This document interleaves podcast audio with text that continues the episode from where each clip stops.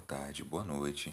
Hoje, dia 16 de maio de 2021, trazemos para vocês mais um episódio do SoteroCast, um podcast dedicado a falar sobre o que de mais relevante aconteceu na semana em Salvador e região.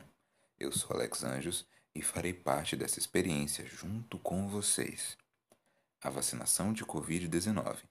Após ficar um tempo sem conseguir aplicar a segunda dose da vacina Coronavac, a partir deste sábado, dia 15, a Prefeitura de Salvador começou a realizar um mutirão para aplicação da segunda dose da vacina de 28 horas ininterruptas.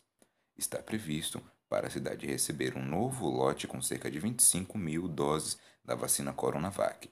O prefeito Bruno Reis, do DEM, anunciou que todo o montante de vacina é para ser utilizado neste multirão do fim de semana.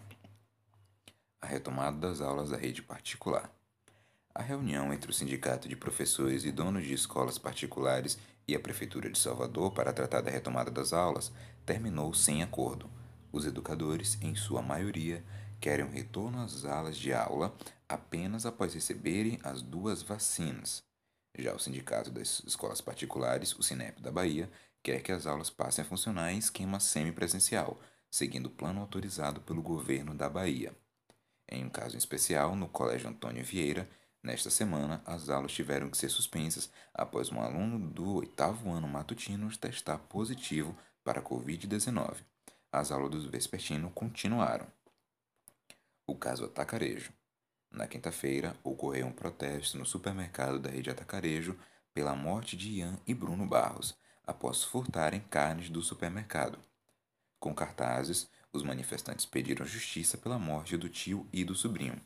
Os manifestantes também ocuparam as faixas da Avenida Tancredo Neves. Até o momento, já tiveram oito presos acusados de participar do crime.